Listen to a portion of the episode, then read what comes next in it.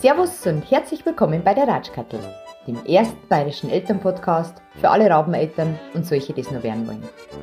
Leider gibt es nicht immer eine Patentlösung und wir alle versuchen täglich unser Bestes zu geben, ganz egal, ob mit den Kindern oder in der Partnerschaft.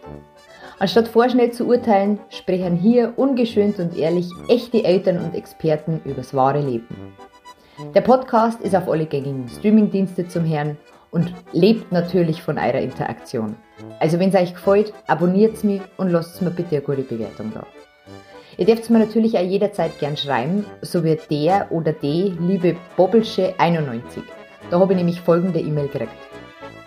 Liebe Ratschkattel, habe gerade deinen Jahresrückblick gehört und Tränen gelacht. Lilith, haha. Höre deine Podcasts schon länger und finde es wirklich immer wieder toll, wie du den Spagat zwischen ernst und lustig meisterst. Bleib wie du bist und mach weiter. Ich freue mich immer, wenn es was Neues von dir zu hören gibt. Ganz liebe Grüße aus dem Rheinland. Ja, Dankeschön. Ich kann es äh, nicht oft genug sagen, wie viel das mir solche Nachrichten bedeuten. Vielen, vielen, vielen Dank. So, Servus, äh, gutes Neues auch von mir noch. 2021 startet anders als normal und auch mein drittes Podcast-Jahr startet anders als gewohnt. Ich möchte am Anfang ganz ehrlich sagen, ich war für keine meiner bisherigen Folgen in der Vorbereitung so aufgeregt und habe mich so schwer getan wie in der heutigen. Wahrscheinlich, weil es ein ganz besonderes Thema ist, das äh, mir auch sehr am Herzen liegt. Wer es auf Instagram verfolgt hat, ich durfte im Dezember ein Teil der Hashtag Glücksklick-Aktion vom Beredet-Podcast sein. Das war eine Aktion, wo fünf Podcaster aus ganz Deutschland sich zusammengeschlossen haben. Jeder Podcaster hat sich eine wohltätige Organisation gesucht, äh, die er unterstützen wollte und miteinander haben wir Spenden gesammelt. Das, äh, die Aktion hat am 31.12. im Übrigen, Side Fact, am Geburtstag meines heutigen Podcast-Gastes ähm, geendet. Ähm, wir haben alle unsere Spenden zusammengeschmissen, haben es ganz brüderlich durch fünf geteilt und jeder Podcaster hat dann äh, seiner Organisation seinen Teil übergeben können. Und genau das hat mich eigentlich an der Aktion also begeistert, weil es ganz unabhängig war von Followerzahlen, von Downloads, von Likes, sondern wir haben einfach alle zusammengeholfen und haben damit versucht, was Gutes zu erreichen. Weil gerade in der heutigen Zeit im Instagram-Game ähm, herrscht ja mittlerweile so eine kleine Arschloch-Mentalität aller Oliver Pocher, wo alle anderen äh, ausgestochen werden oder bloßgestellt werden. Und diese Aktion war eben genau gegenteilig und das hat wieder gezeigt, dass wir miteinander einfach ganz, ganz, ganz viel schaffen können. Wir haben insgesamt 575 Euro gesammelt. Das heißt, jeder Podcaster hat für seine ausgewählte gemeinnützige Organisation 115 Euro spenden können. Mein Anteil ist an die Orienthelfer äh, e.V. gegangen. Das ist eine Organisation, die sich äh, für Menschen auf der Flucht, äh, für Opfer von Gewalt und Krieg äh, einsetzt. Und genau das ist auch heute unser Thema. Kenne die Orienthelfer schon länger. Ich versuche das auch immer privat so ein bisschen zu unterstützen. Mehr, mehr schlecht als recht wahrscheinlich, aber zumindest irgendwas zu machen. Ähm, deswegen hat es mich umso mehr gefreut, als ich das Angebot bekommen habe, äh, mit dem Gründer der Orienthelfer über diese so immens wichtige Arbeit heute sprechen zu dürfen weil der Gründer der Orienthelfer ist äh, kein Unbekannter. In Bayern, glaube ich, zählt er schon zum Kulturgut. Mein heutiger Gast, äh, der Herr Christian Springer. Servus. Servus und äh, ja, an alle Zuhörer auch von meiner Seite natürlich ein kurz neues Jahr. Ich bin ein unverbesserlicher Optimist, auch wenn ich nicht immer lache. Äh, es wird ein gutes neues Jahr, das wünsche ich euch auch äh, allem und jedem. Und äh, an Sie natürlich erst einmal ein ganz, ganz großes Dankeschön, dass ich jetzt hier sein darf, über unsere Arbeit sprechen darf und äh, für die Spenden. Und äh, jeder, der jetzt da draußen sitzt und meint, na ja, aber ich kann ja doch nicht fünf Euro spenden oder zwei oder einen. Ich darf nur eines sagen, also nicht nur diesen blöden Spruch, auch Kleinvieh macht Mist, sondern es ist äh, 50 Cent. Äh, 3000 Kilometer entfernt so viel wert, das kann man sich gar nicht vorstellen. Ich freue mich über jede, jede, jede Spende. Ja, das sind schöne, schöne Worte zum Anfang. Genau. Ähm, ja, vorstellen brauche ich sie ja eigentlich gar nicht. Wie gesagt, sie sind einer der erfolgreichsten, äh, bekanntesten Kabarettisten Bayerns, wenn nicht Deutschlands. Ähm, viel kennen Sie nur als ein Kassenwort von Sie. Sie machen seit 2012 mit dem, äh, Michael Altinger einen Schlachthof im BR. Äh, das ist ja eine Institution. Sie haben unzählige Preise gewonnen. Ich kann jetzt da wahrscheinlich nur eine halbe Stunde weiterreden. Aber was viele nicht wissen, Sie sind ein 60er, gell? Ja, also ich bin nah dran am Leid. Wobei es jetzt gar nicht mehr so leiden ausschaut, sondern eine Champions League ruft, sage ich nur. Ja, ja, ja, genau. genau. Ähm, Sie sind ein, ein, Springer, ein Wandler zwischen den Welten. Sie haben eine ganz besondere Bindung zum äh, Nahen Osten. Im Herbst 2011 haben Sie ein Buch veröffentlicht mit dem Titel Wo geht's hier nach Arabien? Sie sprechen Arabisch. Sie haben das unter anderem auch studiert. Jetzt Moment, Semitistik und Philologie äh, des christlichen Orients. Für alle, die es nicht wissen, ich habe es auch googeln müssen, ich fasse es mal als Sprach- und Literaturwissenschaft zusammen. Kann man das so also bevor ich vor knapp 100 Jahren angefangen habe, das in München zu studieren, äh, habe ich auch nicht gewusst, was es ist. Ich wollte ganz einfach Arabisch lernen und ich weiß noch gut, ich habe in München Abitur gemacht, also jetzt ist es raus, ich bin ein, ein echtes Münchner Kindl, ja, am Silvesterabend 1964 in München geboren. Ähm, und zwar ganz spät, ich werde einer der letzten gewesen sein, äh, der letzten Münchner 1964, nämlich um Viertel nach zehn sowas abends. Und das heißt, also kurz vorher waren meine Eltern noch Schlitten fahren auf diesem kleinen Schlittenbergerl, das es heute noch gibt, neben Maximilianeum. Ich bin also schon vor meiner Geburt ganz nah an der bayerischen Staatspolitik. Ähm, hören deren es bis heute nicht drauf, aber das kriegen wir schon noch hin. Ja, jetzt bin ich ein bisschen vom, vom äh, Thema abgewichen, gell? aber das wird uns noch ein paar Mal äh, passieren in diesem Podcast. Ich glaube ja. Vom Hundertsten ins Tausendste zu kommen. Ja, aber das ist ja, ist ja interessant. Ähm, und wie gesagt, ähm, Sie äh, sind seit mehreren Jahren mehr als aktiv, äh, gerade in, in, im Nahen Osten, vor Ort, äh, im Libanon, in Jordanien, ich glaube in Syrien äh, haben sie auch ein paar Projekte. Und genau da wollen wir heute drüber sprechen. Aber bevor wir jetzt richtig ins Thema starten, äh, in meiner darf ich ganz kurz unterbrechen, was komplett unhöflich ist natürlich, ja, die, die gut, Chefin zu gut. unterbrechen.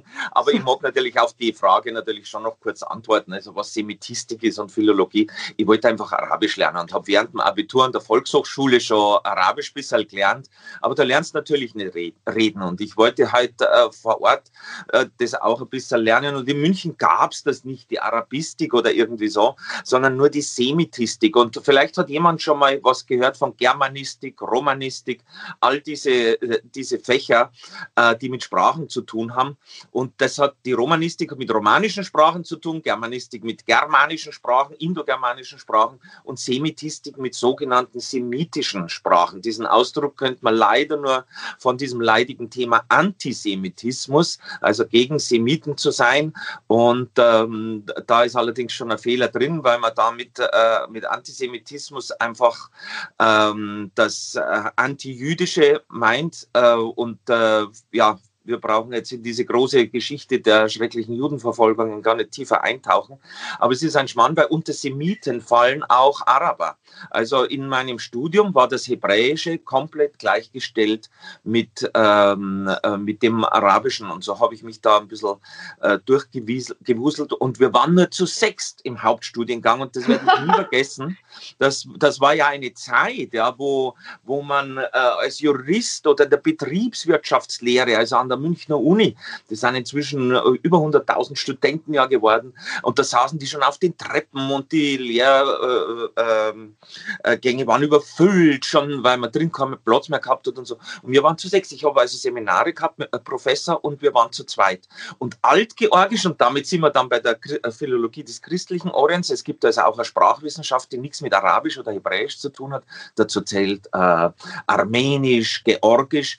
Äh, das war damals alles exotisch. Heute kennt man aus den Nachrichten äh, Armenien, kürzlich wieder ein fürchterlicher Krieg, Armenien gegen äh, Aserbaidschan.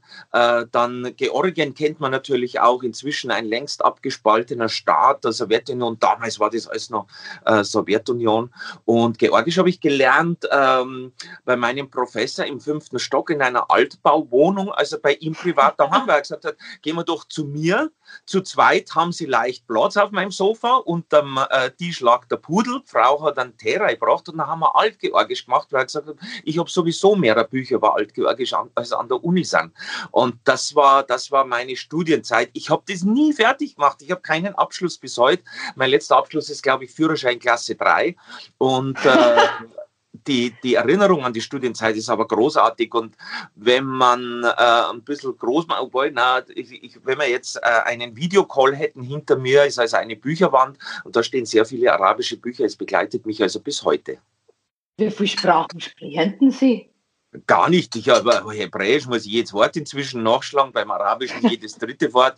Äh, ich kann gerade einmal ein bisschen, ein bisschen Englisch, frett mich mit drei, vier äh, äh, Wörtern im Französischen durch, va und s'il vous plaît, was man halt als Bayer so drauf hat. Also äh, ich bin wahrlich kein Sprachwandler, das ist, das ist immer ein bisschen so, in der Presse zieht sich das so durch, ich versuche das zu revidieren, ehrlich gesagt nicht mit voller Energie, weil das macht sich schon toll. Der Herr Springer spricht mehrere Sprachen. das stimmt, das stimmt.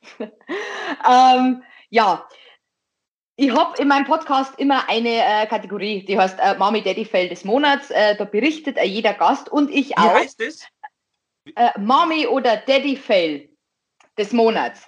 Okay. Und äh, da, da, erzählt halt jeder immer eine kurze Anekdote, wo man jetzt im Umgang mit Kindern vielleicht nicht unbedingt geglänzt hat und ja, Ziel ist es einfach zu zeigen, dass es kein Handbuch für Kinder gibt und wir alle manchmal strugglen, wenn man so schön neudeutsch sagt. Ähm, aber Sie sind ja heute nicht in Ihrer Funktion als äh, klassischer Elternpodcast-Gast da, sondern als äh, Gründer der Orienthelfer. Und äh, deswegen nennen wir das halt einfach äh, Kids-Fail des Monats, weil ich bin mir ganz sicher, dass Sie als Kabarettist mit sicher die ein oder andere lustige Geschichte im Zusammenhang mit Kindern haben. Haben Sie einen Kids-Fail für mich? Ich habe auch einen. Ja, ich glaube, jeder hat da, jeder hat da Hunderttausende. Gegen Kinder kannst du äh, nicht gewinnen. Also das ist äh, ja und mein Umgang mit Kindern äh, im Moment äh, habe ich natürlich durch Orienthelfer äh, ja, ich sage mal, Hunderttausende von, von traurigen Kinderaugen vor mir, ja, und äh, auch was, was, was Kinder so, so machen in diesen, in diesen Umständen, ja, die, äh, ja, der war jetzt kein Kind mehr, aber wenn ein 18-Jähriger in einem Camp in einem Zelt vor ihnen liegt und äh, sagt, schau Christian, das, äh, früher hatte ich zwei Beine, jetzt habe ich bloß mehr eins, das hat mir Panzer weggeschossen. Alleine diese Vorstellung, dass ein 18-Jähriger äh, vor einem Panzer stehen muss, der um die Ecke biegt und dann, dass man von einem Panzer beschossen wird, das ist so weit weg von unserer Welt und ja. äh, die Kinder auch mit Verbrennungen und so. Das ist, da kann man nicht gut darauf reagieren und das funktioniert nur, weil Kinder eine unglaubliche Kraft haben, einen unglaublichen Lebenswillen. Ich sage zu den Politikern, und jetzt bin ich seit acht Jahren in humanitärer Aktion unterwegs, im Libanon, in Jordanien, im Irak, schauen Sie sich diese Kinder an, es sind Millionen. Syrien hat 21 Millionen Einwohner gehabt. Das sind äh, ja, Millionen auf der Flucht seit acht Jahren. Ja. Ein Kind, das zwei Jahre alt war, ist jetzt zehn, war bloß die Hälfte der Zeit auf der Schule, ist vielleicht hochintelligent. Kürzlich hatte ich wieder mit einem Buben zu tun, der so, so perfekt Englisch für sich gelernt hat. Der bringt jetzt die ganze Familie durch. Ich glaube, der ist acht oder zehn Jahre alt. Das ist unvorstellbar. Dem haben wir jetzt ein Handy geschenkt der kann das und der, der macht jetzt Arzttermine für den Papa und so. Also das ist, das ist schon, das ist zum einen zum Lachen, weil er ein unglaublich äh, äh, äh lustiger Gnom ist und auf der Seite laufen dir Tränen über die Augen, weil du denkst, das gibt es nicht. Und das ist die Zukunft. Und deswegen glaube ich auch, ähm, ich gehe jetzt auf die 60 zu, bin äh, euer Knacker, ähm, aber wenn man in die nächsten 20 Jahre denkt, da die, diese Kinder werden die Welt bestimmen. Und ähm, eines darf man nicht übersehen, ganz, ähm, wenn wir jetzt hier über, äh, was jetzt auch wegen Corona sein muss, hier über Skype uns unterhalten oder andere Dinge benutzen. Es gibt natürlich auch andere Firmen, aber ich habe zum Beispiel ein iPhone, Apple. So. Und äh, wissen Sie, wer das erfunden hat? Steve Jobs. Steve Jobs, Amerika, USA, bla bla bla. Wissen Sie, wo der herkommt? Aus Homs, aus Syrien. Äh, sein Papa ist aus äh, Homs geflohen, nicht wegen dem Bürgerkrieg, sondern schon vor Urzeiten, weil natürlich dieses Land seit 1970 unter einer knallharten Diktatur steht, die man nicht wegkriegt. Und äh, sein Papa ist in Amerika gelandet, in Kalifornien, hat sich als Student dann äh, in eine ähm, Amerikanerin verliebt und sie in ihn und äh, war nicht nur ein Techtelmechtel, die haben ein Kind gekriegt. Und dann haben sie gesagt, Mensch, ähm, wir wollen heiraten. Das war nicht erlaubt damals. Das Kind musste zur Adoption freigegeben werden. Und dann haben diese beiden ähm, gesagt, Mensch, Adoptionsbehörden, könnt ihr nicht das Kind wenigstens in Familien bringen ähm, von Ärzten, Rechtsanwälten, weil, weil wir sind gescheit, wir sind an der Uni, ja, äh, wir wollen, dass das eine, eine Zukunft hat, ja, dieses Kind. Und ich habe gesagt, nee, das, äh, diese Richtlinien sind bei uns anders, wir wählen da nicht nach dem Bildungsgrad aus und es ist nicht in die gescheiteste Familie gekommen. Und wissen Sie, wer dieses Kind war? Das Kind eines, eines syrischen Flüchtlings, Steve Jobs. Und er hat bis ans Lebensende seine Schwester alleine vom Bahnhof abgeholt, wenn sie ihn in Amerika äh, besucht hat. Und äh, sein Cousin, der Steve Jobs äh, Cousin, ist 2012 äh, neben mir ähm, barfuß auf den Steinen gesessen im Trainingsanzug, hm, vielleicht einen Kilometer von der syrischen Grenze weg. Die Häuser der Familie in Homs sind zerstört worden von der syrischen Regierung. Und er saß neben mir und hat mir mein iPhone aus der Hand genommen äh, und ähm, hat gesagt, weißt du, von wem das ist? Und ich wusste das damals nicht. Ich habe gedacht, der möchte es mir klauen. Ja, ich, es ist ja nicht so, dass ich ein Heiliger ist. Ich habe ja auch äh, Finger weg! Schlechte Vermutungen über so manchen Flüchtling, der gar nichts mehr hat und so. Und dachte, naja, jetzt gebe ich mein Handy wieder. Ich war schon hochfreundlich. Und dann hat sich herausgestellt, er ist der Cousin von Steve Jobs. Stimmt auch, er lebt inzwischen in Deutschland. Und äh, das sind schon Geschichten, die uns allen zu denken geben sollen, was aus Menschen werden kann, die mit einem Flüchtlingshintergrund ähm, äh, nicht zu uns kommen, sondern auf der Welt auf der Flucht sind, das sind schon grandiose Geschichten. Aber um jetzt zum Beispiel auf unsere Kinder zurückzukommen, weil wir natürlich auch eine Situation haben, die wir nicht kennen mit diesem Homeoffice und, und Homeschooling und alles das, was uns jetzt schon ein Jahr äh, begleitet.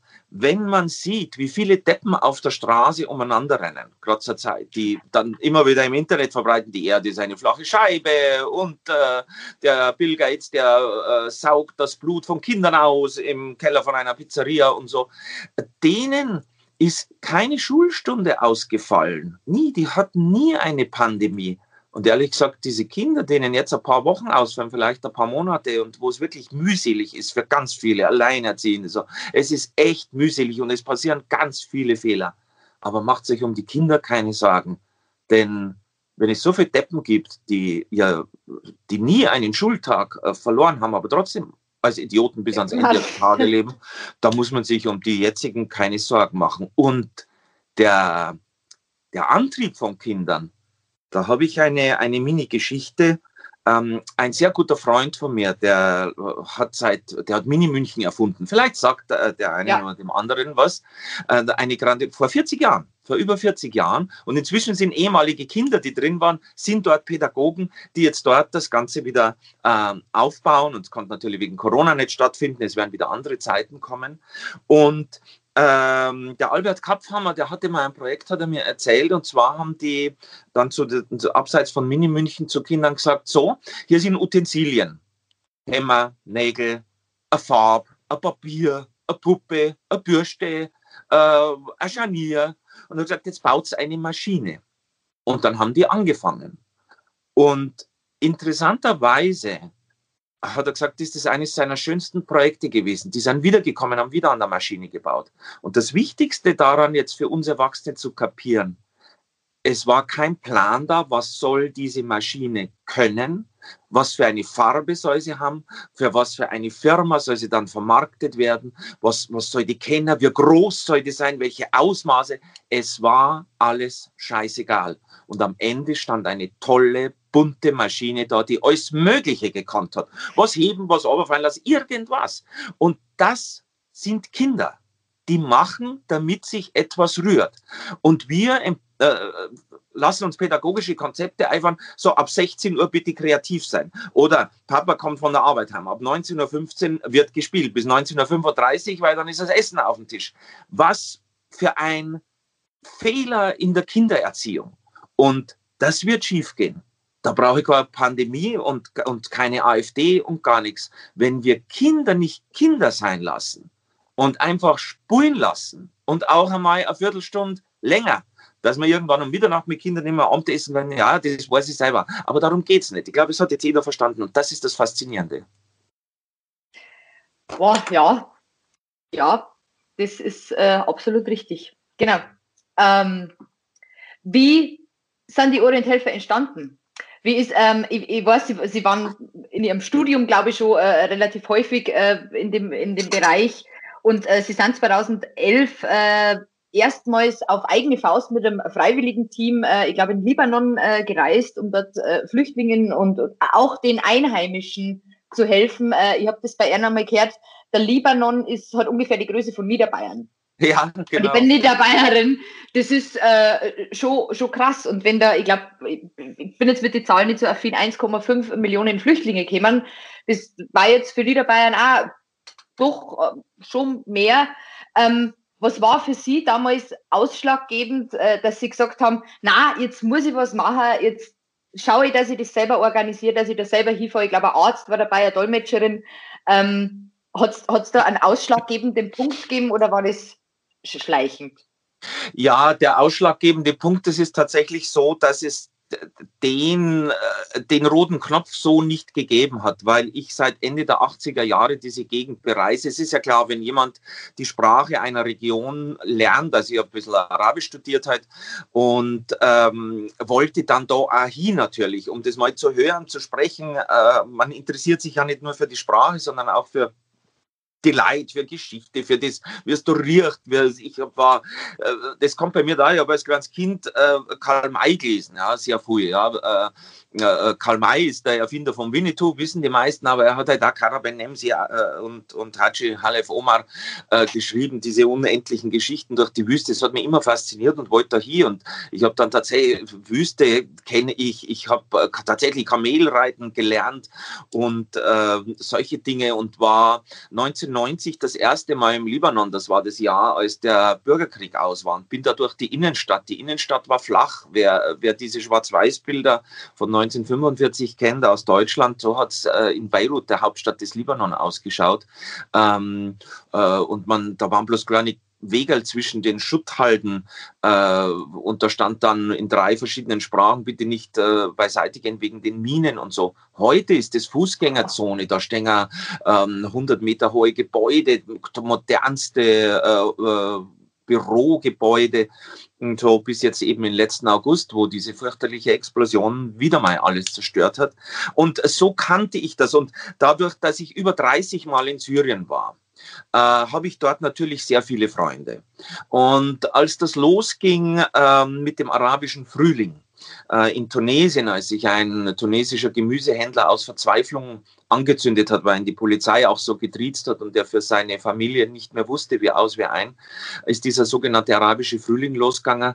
Und man hat gedacht, wegen der Diktatur in Syrien, da passiert das nicht, das wird unterdrückt, aber es ist da passiert auch. Und das war dann das Frühjahr 2011 und ich habe erfahren, dass sehr viele Leute dann in den Libanon fliehen. Das ist ja äh, gibt mehrere große Städte. Inzwischen kennt man Damaskus und Aleppo als Namen, Städtenamen in, äh, in Syrien. Eine, die Stadt, die in der, in der, Mitte liegt zwischen diesen beiden, das ist Homs, ein Zentrum der Revolution. Und von da sind es noch 15 Kilometer zur libanesischen Staatsgrenze. Also, und diese syrisch-libanesische Grenze war offen. Das ist wie, wie Österreich, Deutschland oder so. Da hat man einfach drüber gekannt, was man jetzt heute ja mit Deutschland und Österreich nicht mehr so kann. Aber so, so kann man sich das vorstellen. Und äh, da wusste hier nie, noch niemand was drüber. Oder man hat sich einfach nicht interessiert. Und ähm, dann habe ich eben erfahren, sehr viele geflohene Menschen vor diesem Krieg, Syrer, sind in den Libanon geflohen. In der Türkei hat die UNO geholfen. In Jordanien, das alles diese Nachbarländer von Syrien, hat die UNO geholfen. Im Libanon nicht weil der Libanon auch nicht um Hilfe gerufen hat. Die haben auch syrische Gastarbeiter gehabt und die wollten das Problem nicht hochspielen. Sie haben selber Probleme gehabt. Sie haben gehofft, dass sie die bald wieder loswerden, diese syrischen Flüchtlinge. Und dann bin ich da im November äh, 2011 hin. Es war eine gebirgige Gegend, direkt an der Grenze da geht, also die Grenze über die Hügel, über die Berge hinweg und es war die Straßen vereist, es hat äh, geschneit, es hat äh, ein Arzt war dabei, weil ich gesagt habe, wir brauchen da jemanden, der sich medizinisch auskennt und eine, eine Studienkollegin von mir, eine Frau, die perfekt Arabisch konnte, weil mir das völlig klar war, 80 Prozent der Flüchtlinge mindestens sind Frauen mit Kindern. Und da braucht ein Deutscher Kabarettist, der ganz schlecht Arabisch spricht, nicht daherkommen, weil es geht ja zum Beispiel auch um Frauenprobleme, ja, Gynäkologie und so weiter. Ähm, das geht beim Zahnputzen los und äh, um, um, frische Unterhosen und so. Und das wird eine Frau äh, dem deutschen Kabarettisten nicht so erzählen wie eine Frau, die lange in Arabien gelebt hat und die Sprache perfekt spricht. Und äh, da habe ich auch gelernt, was für einen Lebensmut Flüchtlinge haben können. Da war dann am nächsten Morgen eine Frau stand, die haben in so einer, naja, in so einer Garage, in so einer kaputten Garage gelebt, zu, zu 18. Äh, ja, also wirklich eine Garage verfallen zu 18, 400 Meter weg von der äh, syrischen Grenze. Und da steht die Susanne, äh, meine Begleiterin, heraus mit, äh, mit dieser Flüchtlingsfrau aus Syrien und die hat anscheinend ein medizinisches Problem gehabt. Ja, dann das, und ich habe mich abseits gestellt, so 30 Meter weiter weg, dass ich da auch äh, ja, so eine Seriosität war. Und ähm, dann schreit die Susanne zu, zu mir, du kriegen wir das Medikament irgendwo her. Neben mir stand auch der Arzt, der hat also dieses, diese Packung da vorgelesen, ähm, was ihr die Frau gegeben hat. Die hat Probleme mit dem Bauch, es war eine, eine, eine äh, ja, die hat einen dicken Bauch gehabt, ja. Und ähm, dann äh, habe ich also zur Susanne vorgeschrieben, frag sie doch, ob sie schwanger ist. Ja, ich habe das auch nicht gescheit gesehen. Ja, ist, mhm. Und dann äh, übersetzt ist die Susanne und sagt, da sind sie schwanger. Und dann fangt diese Flüchtlingsfrau, die hat ja alles verloren vor, vor wenigen Tagen. Äh, Familienmitglieder, Haus, alles Lebensglück. Und dann fangt die zum Lachen und sagt, na, na, schwanger, wie kommen wir da drauf? Ich bin einfach fett. Und das oh sind Gott. so Dinge, die, die kann ich zwar hier erzählen, aber diese Atmosphäre vor Ort in diesem Elend mit dem Lebensmut von, von Menschen, das ist, das sind diese kleinen roten Knöpfe, nach denen Sie mich gefragt haben, was war der Auslöser. Da kannst du nicht heimfahren und sagen, na ja, jetzt bringen wir denen ein paar tausend Dollar und dann ähm, mache ich wieder das Ganze bloß Kabarett und fahre da nicht mehr hin, sondern da fährst du wieder hin und fährst du wieder hin und fährst du wieder hin. Ich war allerdings ein Depp, weil ich äh, 2011 und 12 habe ich dann Orienthelfer gegründet, nicht daran gedacht habe, dass das so lange dauert, dass wir eine äh, Flüchtlingsdiskussion äh, in Deutschland haben werden, dass wir ein Land Syrien haben, wo immer noch der Diktator regiert, wo Flüchtlinge immer noch nicht zurück können bis heute. Und äh, da habe ich nicht dran gedacht. Ja, aber es hätte ja auch nichts geändert wahrscheinlich, oder hätten es dann irgendwas anders gemacht, wenn sie das gewusst hätten, dass das so lange dauert? Wenn mir damals jemand gesagt hätte, wie es wirklich wird, wie sich Menschen verändern, auch Flüchtlinge, wie sich äh, mein Einblick in Hilfsorganisationen, in internationale Hilfe, ähm, was ich alles an miesen Dingen erlebt habe. Ich glaube, dann hätte ich erst einmal drei Tage gespielt und mir lange überlegt, äh, ob ich das weitermache. Die Liste der Niederlagen ist lang. Da gibt es eine Geschichte dazu. Ich durfte 2014 oder 15, ich weiß es nicht mehr, irgendwann nach ein paar Jahren durfte ich im Bayerischen Landtag reden. Ähm, war das die Brandrede? Das war 14. Nein, das, das war im Bundestag, diese Brandrede. Ah, ah, oh. Im oh. Landtag durfte ich auch reden im, im äh, Maximilianeum. Und äh, dann haben sie gesagt, ja, Herr Springer, wir haben eine Dreiviertelstunde für Sie. Und äh, da reden Sie 20 Minuten und dann 20 Minuten äh, würden wir Fragen stellen. Landtag voll. Und ähm, ich bin dann da rein und habe gedacht, mei, wie, wie, oft in meinem Leben darf ich da äh, am Rednerpult stehen und nicht, weil ich es genossen habe, sondern habe gesagt, jetzt seid ihr da, ihr seid der Entscheider, ihr macht deutsche Politik, jetzt zeige ich euch mal, was los ist. Und dann habe ich gesagt, so, so habe ich meine Rede angefangen. Ich werde heute nicht über die Erfolge sprechen. Es sind viele Spender da, diese Rede wird auch übertragen und so weiter. Und die Spender werden, äh, die wollen alle, dass ihr Geld ankommt und die wollen, dass ich jetzt eine Geschichte erzähle, wie es Kindern besser geht und so. Diese Geschichten habe ich. Aber jetzt erzähle ich Ihnen mal von den Niederlagen, was alles passiert und wo sie helfen können, wo sie ansetzen müssen, mit der Bürokratie, mit den Anträgen hier, bis man Gelder kriegt, mit dem Zoll vor Ort, wo sie auch mal ihren Botschafter einschalten müssen und so weiter und so weiter. Und dann habe ich eineinhalb Stunden geredet. Fragt hat mir danach keiner, was die waren plagt. Und, Und das trauen sich die wenigsten, weil äh, ja, ich, ich bin Kabarettist, ich, ich, ich kann reden, ich, kann, ich, ich möchte auch reden vor, vor Menschen, aber nur das bringt uns ja weiter, wenn man über die Lücken, über die Fehler spricht und in, vor der Politik und sagt, da könnt ihr helfen. Der ganze Schmarrn mit den Riesenerfolgen, das können es dann selber machen. Ja, das, das mache ich natürlich auch, aber das hatte da keinen Platz. Ähm, das sind, die, die, Sie haben schon ein bisschen angefangen, aber ich glaube, Sie haben da auch noch äh, viel äh, tragischere Geschichten, was man da so vor Ort wahrscheinlich mitbekommt. Ähm, wie, wie, wie, wie schafft man das, ähm, dann wieder nach Deutschland zu kommen und lustig zu sein und äh, das so ein bisschen versucht, äh, dass man da nicht komplett äh, untergeht, dass man da nicht komplett frustriert ist. Wie, wie schafft man das? Das weiß ich nicht. Äh, ich glaube, es gibt Menschen, die es schaffen und es gibt Menschen, die es nicht schaffen. Ich schaff's. Menschen, die es nicht schaffen, die fahren vielleicht einmal hin und dann nimmer. Oder ich habe auch man täuscht sich so sehr mit Menschen. Ich habe ja Dutzende, vielleicht hundert oder was Menschen immer wieder mitgenommen, ob das Politiker waren oder Ärzte. Ich habe dann immer gedacht, Ärzte, wenn an meiner Seite sind, die, die haben doch vielleicht einmal operiert oder haben das mal gelernt oder haben Leichen aufgeschnitten in ihrer Ausbildung oder irgendwie sowas. Die sind also hartgesottener und ich muss eher aufpassen, wenn mein Vereinsmitglied äh, mitfahrt, vielleicht äh, ein junger Student, der sagt, ich mag äh, Menschen helfen und ich kann was und dann äh, hat man den dabei als, als als, Mitarbeiter. Ähm, und da habe ich immer auf diese Leute geachtet, dass die vielleicht zusammenbrechen. Aber das hat damit nichts zu tun, was jemand kann. Ich, ich, ich äh, hatte Ärzte an meiner Seite, die standen heulend neben mir und, und haben da eine kurze Auszeit gebraucht. Also das ist sehr schwer immer vorherzusehen, äh, wer was ausheut und weitermachen kann. Das, da gibt es keinen Plan. Ähm, ich, es hat auch was mit körperlicher Konstitution äh, zum Tor.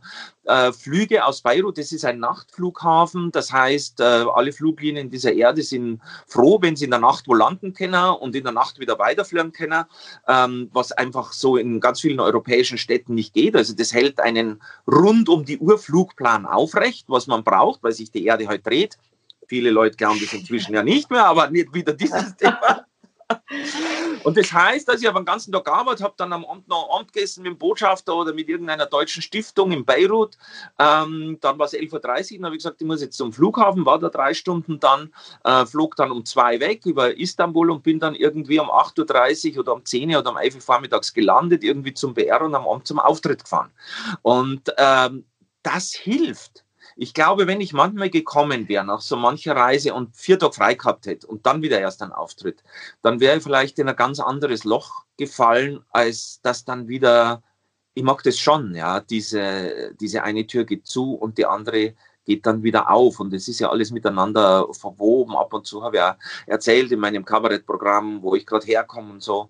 Also das ist schon, das ist meine Welt, die liebe ich auch. Es ist ja anstrengend, weil da schlaflose Nächte dabei sind, die ja nicht mehr so weit, äh, so, so leicht wegsteckt und halt nicht in der Disco, sondern halt in irgendeinem blöden Flieger und irgendwo wieder durch einen internationalen Flughafen latschend mit Gepäck. Das ist oft nicht so lustig. Aber es geht, aber auf der anderen Seite mag ich natürlich nicht verhehlen, ähm, ich habe natürlich in den Anfangszeiten, da siehst du natürlich Sachen, die wollte ich nicht. Ich habe nie Horrorfilme angeschaut. Ich kann sowas nicht sehen. Ich kann auch, ich kann auch mein eigenes Blut nicht sehen. Wenn mir Blut abgenommen wird, sage ich immer zur Sprechstundenhilfe, so, passen Sie auf, ich bin 1,90 groß, wiege auch ein bisschen was. Ähm, wenn Sie mir Blut abnehmen, lassen Sie mich hinsetzen oder hinlegen und ein Glas Wasser dazu, dann sind wir auf der sicheren Seite.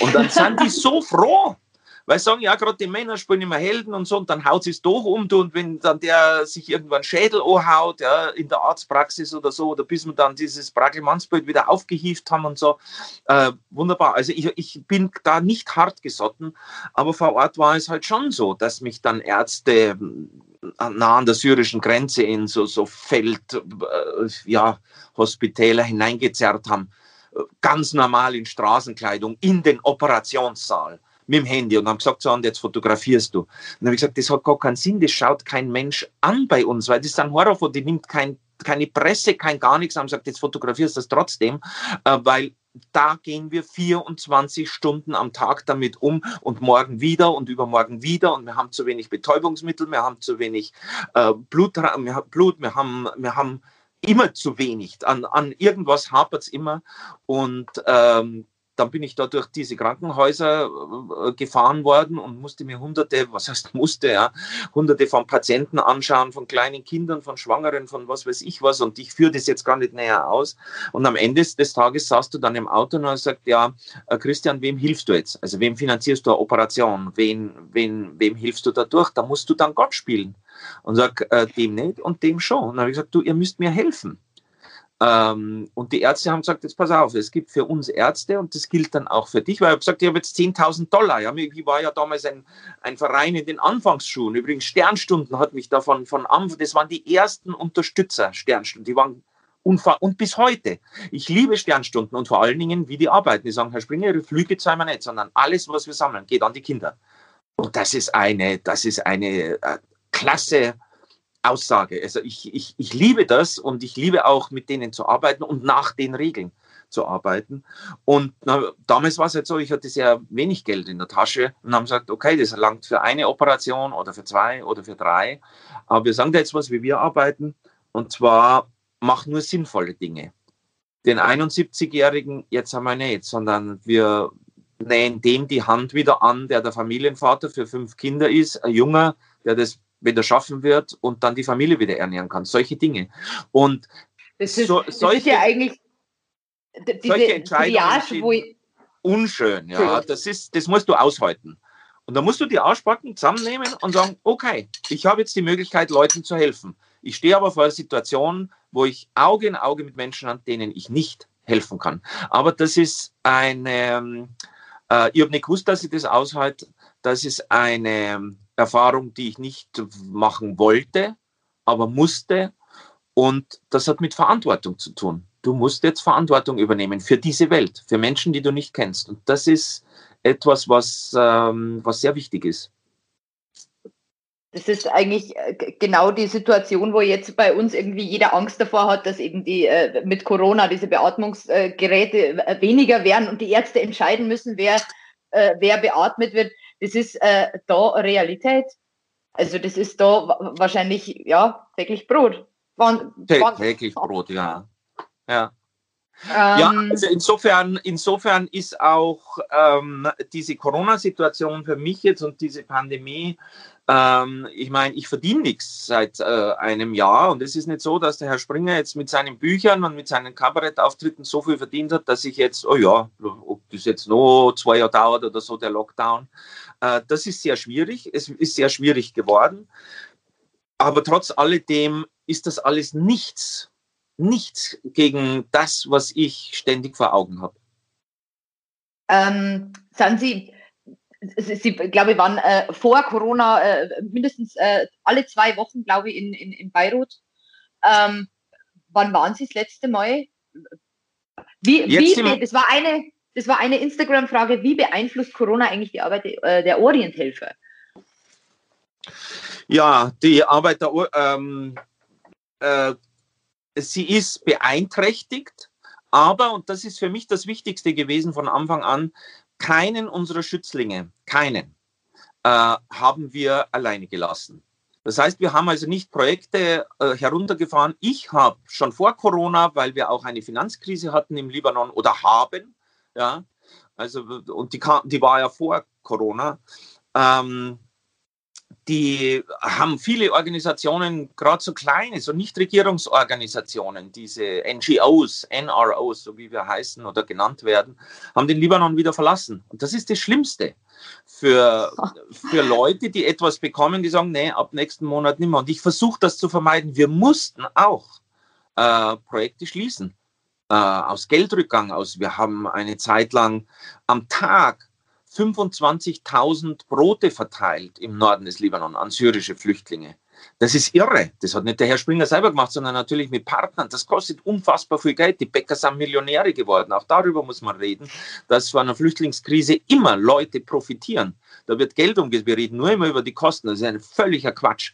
Es ist eine, eine, jeder Flüchtling ist per se eine Gelddruckmaschine. Das muss man mal ganz deutlich äh, sehen, weil äh, ja, jeder versoffene Erbe, der, der, der den tollen Gasthof von seinem Uropa und, und vom Opa durchgebracht hat. Da gibt es in der Oberpfalz, kenne ich diese Fälle, deswegen darf ich das so böse sagen, und in Niederbayern auch. Und die haben es wirklich runtergewirtschaftet, dieses, Erbe, auch wenn es schwierig ist, in, in Bayern eine Wirtschaft zu erhalten, vor, vor Corona auch schon. Und da gibt es Leute, die haben das Sachel geerbt und haben es einfach niedergemacht. Und was haben sie dann gemacht? Diese Drecksbuden, einfach haben sie sich im Monat 25.000 Euro vom Freistaat Bayern Bayern geben lassen, um dann da Flüchtlinge unter unwürdigen Umständen unterzubringen. Ja. Da haben Leute verdient ohne Ende, ähm, die Dreckbären waren und immer noch tun.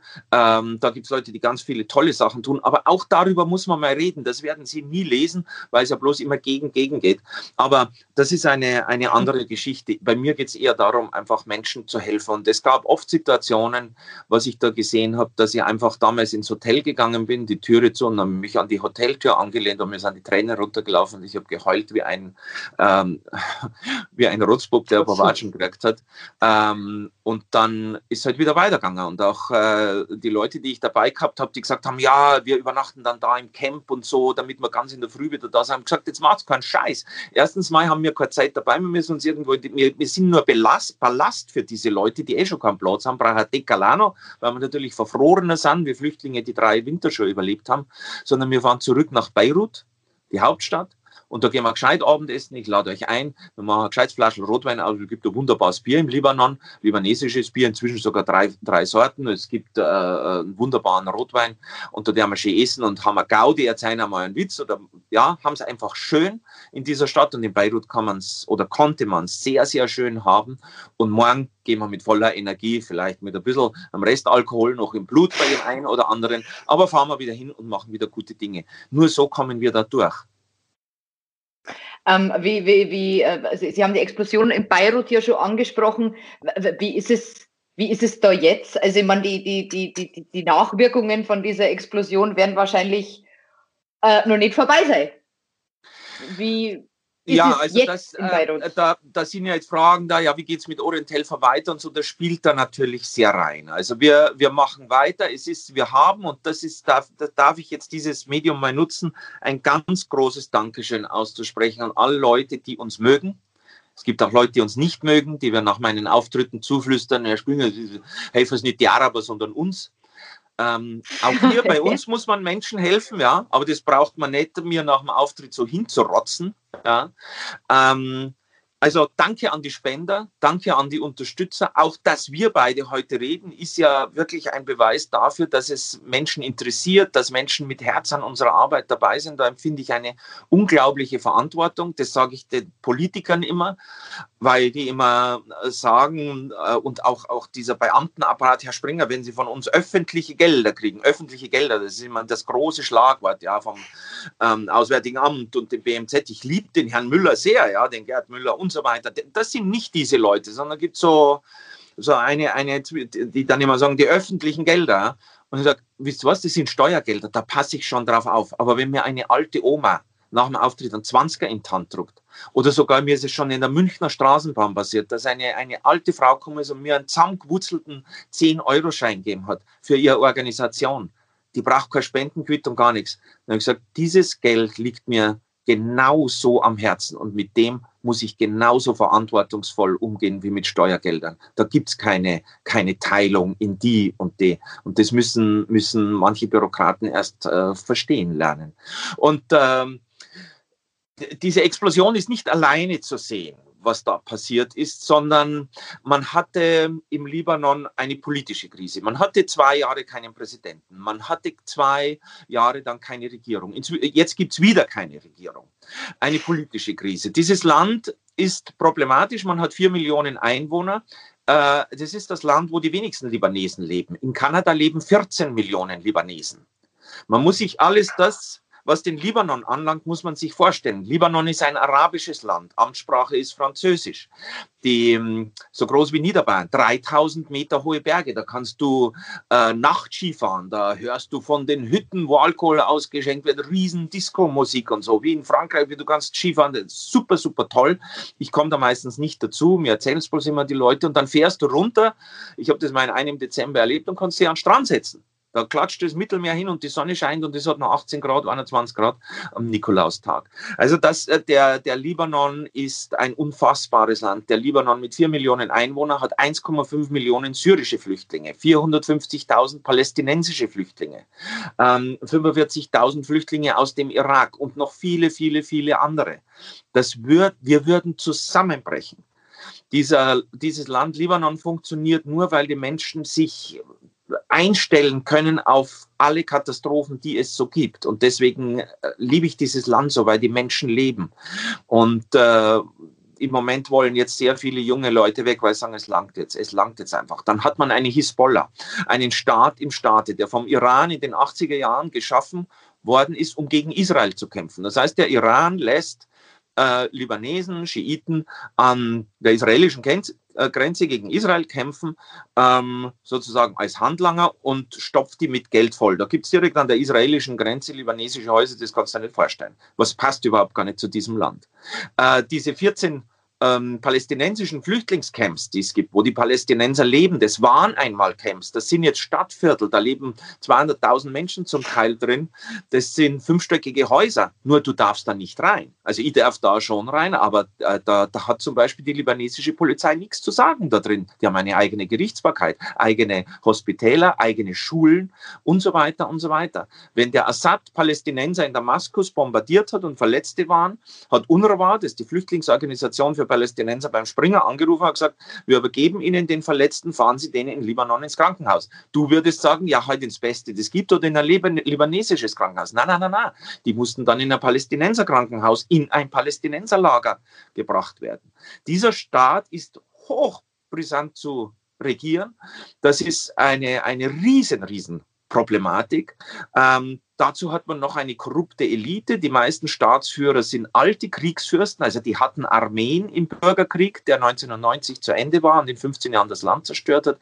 Der Präsident hatte eine Armee, der heutige Präsident war ein Kriegsfürst, der Parlamentspräsident hatte eine Armee. Die sind heute noch an der Macht, deswegen ändert sich da so schwer was, weil das sind eingefahrene Strukturen, die können wir gar nicht abschätzen. Und ähm, dann ist eine Wirtschaftskrise gekommen. Die Leute sind auf die Straße. Wer letzten Januar ähm, 800 Dollar, sage ich mal, für Wohnung bezahlt hat in Beirut, Beirut zahlt jetzt 8000. Das ist die Realität. Das kann überhaupt kann, das geht für einen Monat vielleicht mal gut, übertragen auf uns, aber nicht, es haben äh, Hotels zugemacht, es haben Läden zugemacht, hunderte von Gaststätten in Beirut. Ähm, die Armee kann nicht mehr bezahlt werden, was in so einer Situation sehr, sehr äh, problematisch ist. Dann kam Corona.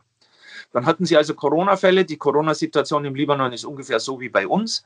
Ähm, bis auf das, dass Krankenhäuser zugemacht haben, aufgrund der wirtschaftlichen Situation, riesige Korruption überall, syrische Flüchtlinge in den Camps sind komplett am Ende der, der Empfängerkette, was Corona anlangt. Und dann kam der 4. August um 18 Uhr und 5 Minuten hat äh, 2000 Tonnen Ammoniumnitrat am Hafen zerrissen. Und die Leute, die nicht gewusst haben, was überhaupt los ist, die sind dann Sekunden und Minuten später in die Keller rein. Auch meine Mitarbeiterin, die stundenlang am Telefon hatte, ich habe es wenige Minuten nach äh, der Explosion erfahren und wir hatten eine Mitarbeiterin im Büro, die, ist, äh, drei leichte Verletzungen, hat es aber überlebt, andere Leute aus dem Haus nicht. Die beiden Häuser, wo ich meine Wohnung hatte und den Versammlungsraum, das Büro, die galten als nicht mehr bewohnbar. Die sind in Sichtweite des Hafens, wir waren vielleicht 600 Meter weg. Und die sind dann in die Keller runter, in die Garagen runter, weil sie gesagt haben, Israel greift an. Das ist die Vorstellung im Libanon, wenn irgendwie äh, gebombt wird, Explosionen, greift Israel an. Und dann sind die darunter, nichts ahnend, dass alles schon vorbei ist. Innerhalb von einer Zehntelsekunde war Beirut zerstört und das war's. 300.000 Menschen sind obdachlos geworden, ähm, 160 Schulen äh, sind zerstört worden, drei Krankenhäuser komplett zerstört worden. Ähm, meine äh, Altbauwohnung äh, in Beirut, das ist ein ganz tolle, da gibt es noch in einem denkmalgeschützten Haus, ähm, die hatte 35 kleine Fenster weil es nach drei Seiten offen war in Sichtweite des Hafens. Äh, diese Fenster gab es nicht mehr. Und zwar sind nicht die Scheiben ra äh, rausgeflogen, sondern äh, die Fenster hat es komplett mit den Rahmen aus den Wänden rausgedruckt.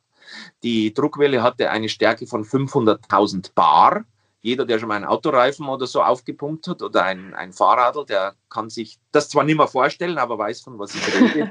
Die Druckwelle hatte eine Schnelligkeit von 2500 Meter in der Sekunde. Das war die Katastrophe. Und äh, ich war Gott sei Dank nicht da in der Wohnung, wenn ich gewesen wäre, wenn ich meine Sachen anschaue, ich, ich wäre tot. Es hat im, im Hausgang, also wo, wo, du denkst, das ist ja geschützt im Haus drin, die Eingangstür rausgerissen. Die ist quer acht Meter durch die Wohnung geflogen, durch drei weitere Türen und lag dann im Bad. Da, wo, wo kommt diese, diese, diese Dings? Es hat, es hat acht Meter durch die Wohnung Bücher geweht auf die andere Straßenseite und, und, und, und, und.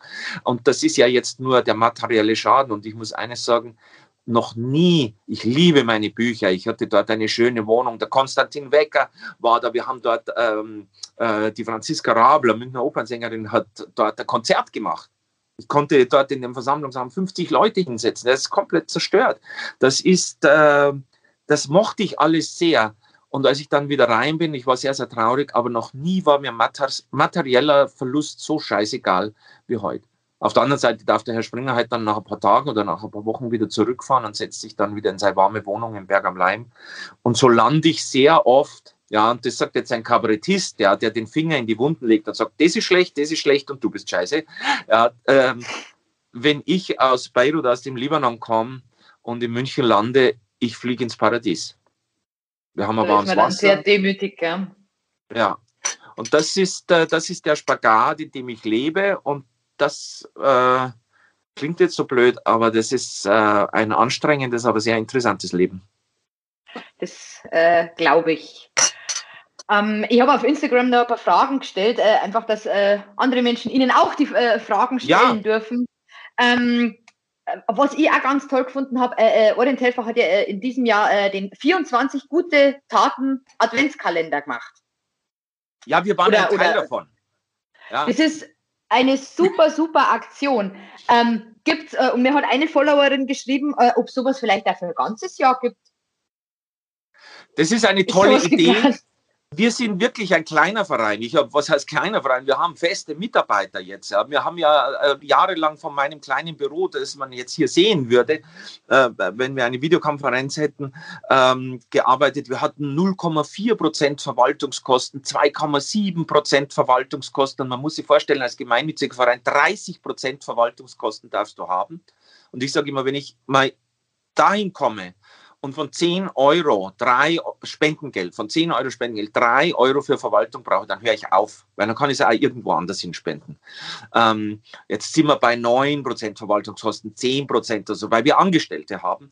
Und ähm, jetzt sind die Kosten wahrscheinlich weniger, weil die Flüge weggefallen sind und so und Hotelkosten für Mitarbeiter. Aber ähm, äh, wir setzen das sehr, sehr gut um, aber es ist wahnsinnig viel Arbeit für die Mitarbeiter, wahnsinnig viel Arbeit. Jetzt noch viel mehr mit Homeoffice und äh, dann rufen die irgendwo in Berlin an, dann sind aber die auch im Homeoffice und das ist, ähm, das ist alles nicht lustig das funktioniert schon irgendwie, aber es ist alles langsamer, es ist mühseliger und wir können so einen Adventskalender selber nicht herstellen. Die Idee finde ich großartig. Äh, aber auch da war ich in Berlin, um da teilzuwerden dieser Aktion Die gute Tat. Das macht eine, eine, eine Firma, eine Organisation, die ich sehr schätze und die sammelt da eben beim bei die gute Tat Adventskalender für, für mehrere Hilfsorganisationen, also jeden Tag ein anderes Fensterchen. Aber ich nehme die Anregung gerne, gerne an und schreiben es uns an, wenn Sie eine Idee haben.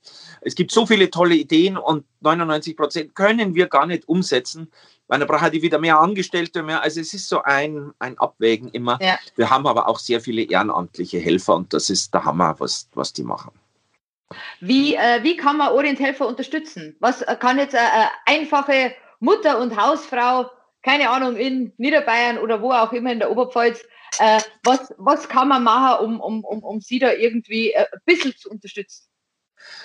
Also, als ich mit Orienthelfer, ich bin ein Kabarettist, mit abgebrochenem Studium. Ich hatte keine Ahnung von internationaler Entwicklungshilfe, habe es aber einfach gemacht. Und ich habe immer gedacht, Geld, äh, nach Geld zu fordern, das ist ja Blödsinn. Die Leute brauchen Decken, Matratzen, irgendwas. Ich habe aber sehr schnell gelernt, dass ich zum Beispiel Dinge im Libanon einkaufen muss, weil das die Wirtschaft dort auch wieder stärkt. Und wir haben vor mit, äh, mit Bayern 2 eine Aktion gehabt, warme Kinderfüße. Da haben wir 35.000 Kinderschuhe also waren dann 70.000 Schuhe, ja, 35.000 Paar, damit wir Missverständnis kriegen, äh, an Kinder verteilt und haben dort so, man nennt das B- und C-Ware wohl, von libanesischen Firmen aufgekauft, die es zum Teil auch aus China vielleicht importiert hatten oder so. Aber äh, wir haben die da viel billiger bekommen. Schuhe hier zu sammeln, in bestimmten Größen, äh, die dann auch noch in Ordnung sein müssen. Ähm, dann im Lager zu sortieren, in einen Container zu schiffen, runterzufahren, durch den Zoll zu kommen und äh, die dann zu verteilen. Das ist ungleich teurer und äh, das ist eigentlich das Traurige, weil man sagt, ja, dann müssen wir es hier wegschmeißen oder was sagen wir so, oder wieder in, in, den, in den Altkleidercontainer, wo man auch inzwischen weiß, das äh, wird dann verkauft in Afrika womöglich, bei anderen Organisationen nicht, aber bei manchen. Also schwierig, schwierig, schwierig und insofern bleibt am Ende des Tages das Beste, was Sie tun können, ist tatsächlich eine Geldüberweisung und scheuen Sie sich nicht, uns auch einen Fünfer zu überweisen. Wir haben ein paar Spender, die überweisen uns seit zwei Jahren fünf Euro im Monat. Das ist unglaublich. Das ist super. Und ähm, das ist wirklich ähm, etwas, was Leute allerdings auch unbefriedigt hinterlässt, weil sie sagen, ja gut, dann machen wir einen Dauerauftrag und das war's. Ganz viele Leute wollen ja wissen, was passiert mit dem Geld, was, äh, wie wird das umgesetzt und so. Und da gibt es zwei Dinge, die ich Ihnen noch ans Herz geben will. Zum einen, haben, Entschuldigung, ich habe mich verschluckt. Alles gut, alles gut. Ich bin ein alter Teetrinker. Ähm, Kein haben wir eine sehr starke Bindung an die Freiwillige Feuerwehr.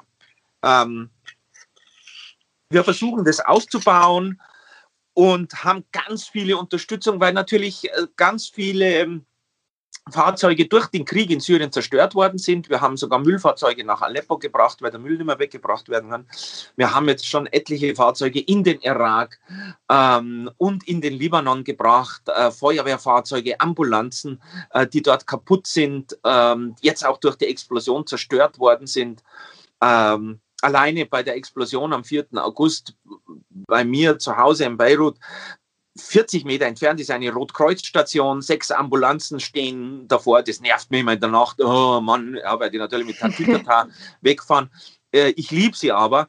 Innerhalb einer Millisekunde durch die Explosion sind drei zerstört worden und die anderen, ähm, da waren bloß die Fenster sozusagen kaputt, aber auch dadurch unbrauchbar, weil ein, ein, ein, ein Scherbenmeer in diesen Krankenwegen waren, da konntest du dann nichts mehr machen. Und, und so mussten wir und, und tun das gerne, Feuerwehrfahrzeuge, Ambulanzen runterspenden. Also, speziell ein Niederbayern, ländliche Gebiete, ganz viel, äh, freiwillige Feuerwehren, sagt es gibt Orienthelfer, wir brauchen Fahrzeuge, wir, wir sammeln, wir bringen das runter und so weiter.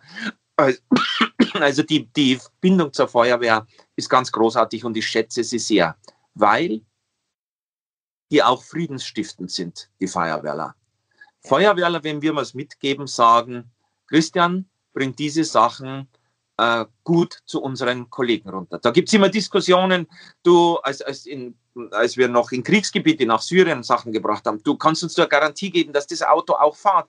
Da habe ich gesagt, das kann ich leider nicht. Ihr müsst mir das geben mit dem Bewusstsein, es kann das Auto übergeben werden, fahrt nach Aleppo rein und wird nach zehn Minuten beim ersten Einsatz zerstört. Das kann passieren. Auf der anderen Seite fahren heute noch Autos rum und haben Leben gerettet.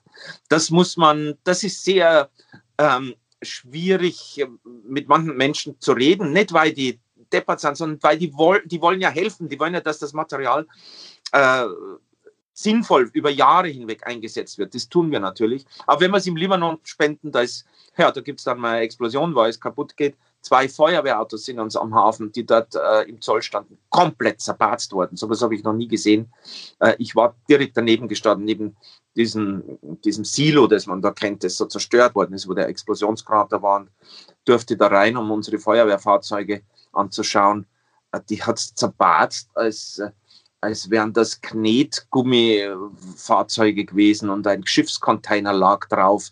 Das war außerirdisch, was da diese Explosion angerichtet hat.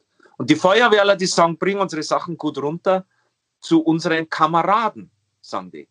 Und da können wir uns eine dicke Scheibe an humanitärem Denken überschneiden.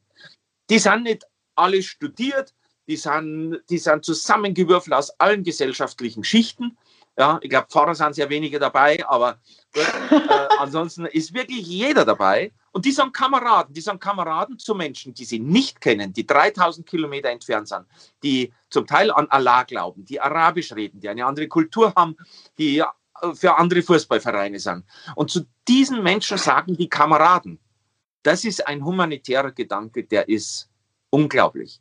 Und im Libanon ist es so, bei aller Politik, die zum Beispiel gegen Amerika oder so gerichtet ist, die gedenken immer an 9-11 am 11. September an die Feuerwehrleute in New York. Das die, die Feuerwehrkameradschaft, weltumspannend, das treibt dir die Tränen in die Augen. Und deswegen, liebe Leute, auch wenn Sie sagen, ah, mit dem Geldspenden ist schwierig, was kann ich tun? Haltet an Kontakt zwischen Orienthelfer erzählt es und den Feuerwehren, das ist so wichtig. Und das, ich sage eins, die Freiwillige Feuerwehr, ja, äh, wenn es vielleicht äh, in historischer Zeit zu gesuffen haben und manche Wirtshausschlägerei angezettelt haben, für mich sind sie friedensstiftend.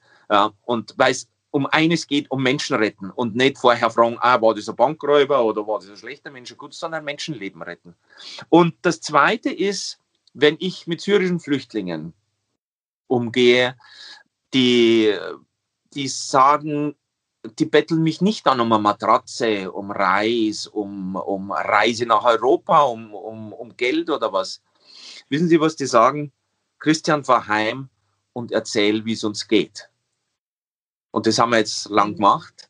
Und das ist auch etwas, was ich den Menschen ans Herz legen kann. Erzählen Sie es weiter, was da los ist. Jetzt habe ich versucht, äh, einen kleinen Einblick Blick zu geben. Und eine Bekannte von mir, eine Lehrerin, die bei Schulen auch zum Beispiel Projekte machen, da gibt es so Spendenläufe an Schulen im Sommer oder im Kindergarten, da haben sie mal Muffins gebacken und dann fahre ich da hin und dann kommen da auch in einem Kindergarten 127 Euro oder was zusammen. Das ist der Hammer, wenn kleine Kinder Muffins backen. Und ähm, eine hat erzählt von einer Schülerin, die war ähm, neun oder zehn oder so, dieses Mädel.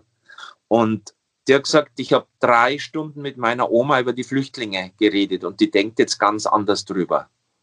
Ist es nicht Irrsinn? Ein kleines Kind hat von mir etwas erfahren, wie es wirklich vor Ort ausschaut, und dann erzählt sie es ihrer Oma, die nicht so äh, flüchtlingsfreundlich war und dann Einblick bekommen hat. Und das sind Dinge, die wir auch ohne Geld schaffen können. Kontakt mit Menschen. Das ist ähm, war unter anderem, das ist jetzt die, äh, die, die letzte Frage, ich fand es eine sehr interessante äh, Frage, äh, wie gehen Sie mit äh, AfD-Heads um? Hashtag dummes äh, Stammtischgelaber. Macht's, macht Sinn, mit Menschen zu diskutieren, die da ähm, nicht offen sind oder wie machen Sie das? Haben, haben Sie Menschen überhaupt, solche Menschen in Ihrem Umfeld, die das jetzt, äh, ja, in Deutschland muss man auch Pfannflaschen sammeln. Also so, die, Sie wissen ja, was ich meine. Also ich äh, als Kabarettist kenne ich so etwas schon, schon lange, nur dass es so massiv wird, dass wir eine Partei haben, äh, die die Klappe sehr aufreißt, dass wir wirklich regelmäßig diese großen Demos haben oder so. Äh, die Pegida-Versammlungen zum Beispiel, die hat man in München äh, tatsächlich wegbekommen. Da hat, das war immer ja. am Montag, dann hat es eine Gegendemo gegeben, das waren immer mehr Leute als die Pegida, jetzt gibt es nicht mehr. Ja, oder vielleicht gibt es noch, da stehen ja jetzt eineinhalb Leute. Und so, ja. Also man kann schon etwas tun, man muss seinen Hintern da heben und massiv sein. Das Problem bei mir ist, dass ich gern rede, man hat das, glaube ich, in der letzten Stunde gehört äh, und auch viel, und dass ich mich nach wie vor ärgere. Das ist einfach mein Herz, das da äh, schlägt. Ähm, und deswegen diskutiere ich manchmal mit Leuten, wo es wirklich keinen Sinn macht. Ich glaube ja, man sollte diskutieren, aber nicht mit alle. Es gibt einfach Leute, da kommst du nicht ans Herz und an den Schädel hin. Die sind da verbohrt. Da kann man nur sagen, ja, ist schon recht, auf Wiederschauen. Der Trick im Leben ist immer das, zu den Menschen hinzugehen und die Hand zu reichen, die, die auf ähnlicher Wellenlänge sind. Denn dann kannst du, dann bist du schon zwei, dann findest du einen dritten und dann vier und dann bist du plötzlich eine Menge. Und wenn du allein mit den anderen diskutierst, das bringt manchmal weniger. Nur wer weiß denn das am Anfang, ob das jetzt, äh, ob diese Diskussion irgendwas bringt oder nicht? Also hat er jetzt wirklich die dauerhafte Bredel vor dem Kopf oder nicht? Weil ich glaube, es gibt eine große Masse an Menschen, die tatsächlich die AfD empfunden hat als Alternative für Deutschland. Man hat gesagt, der Denkzettel oder irgendwie sowas. Ich glaube, da gibt es ganz viele Leute, wo man noch sprechen könnte und Argumente austauschen können. Das wird vielleicht äh, zu wenig gemacht. Das andere ist, ich glaube komplett daran, dass es eine viel, eine ganz große, vernünftiger Menschen in diesem Land gibt, aber die liest du nicht auf Facebook, die liest du auch nicht in der Zeitung. Und wir müssen uns auch ein bisschen lösen von diesen sozialen Medien, weil du wirst überschüttet wie eine Sintflut von, von Blödgerede, von Beschimpfungen, von Idiotentum, auch tollen Sachen, aber man wird ja emotional viel mehr mitgenommen, ja, von, von diesen schlechten Sachen. Und da muss man sich mal ein bisschen lösen, auch so, sozusagen ein bisschen danach anständig Tent waschen, sagt man, ja, also anständig ja. das Hirn waschen und sagen, jetzt der wir mal nicht drei Stunden auf Facebook bleiben und da umeinander schreiben, sondern einmal reinschauen und nicht jedes Zeug lesen, was da umeinander geschrieben wird, weil die Realität immer noch auf der Straße ist und nicht auf Facebook. Und ansonsten, was mein, ich mache ja auch aktiv immer wieder was Politisches und auch als Kabarettist ist das ganz große Ziel in diesem Jahr und ich werde keinen Auftritt, wenn ich wieder auf der Bühne stehen darf, werde ich keinen Auftritt und auch keinen öffentlichen Auftritt ähm, äh, machen, wo ich nicht sage, der Antisemitismus muss weg, das kann nicht sein, dass Juden sich nicht mehr mit der Kippa auf die Straße tragen. Das darf überhaupt nicht sein. Genauso dieser, dieser Fremdenhass, dieser Rassismus, dass Schwarze bei uns blöd angeredet werden wegen ihrer Hautfarbe. Das ist ein, ein komplettes Unding und so unwürdig im Jahr 2021. Und die AfD darf nicht mehr in den Bundestag einziehen. Wenn ich das vielleicht auch nicht schaffe, das kann passieren, aber das ist zumindest das Ziel. Und dazu gehört, äh, aufstehen, wenn einmal was ist, andere Leute an die Hand nehmen, äh, was machen, immer weniger schlucken, aber keinen Millimeter auf die rechte Seite. Das geht einfach nicht. Und da äh, gibt es ein Grot, wenn Sie mich, äh, weil ich höre das oft, was ist denn Ihr Vorbild?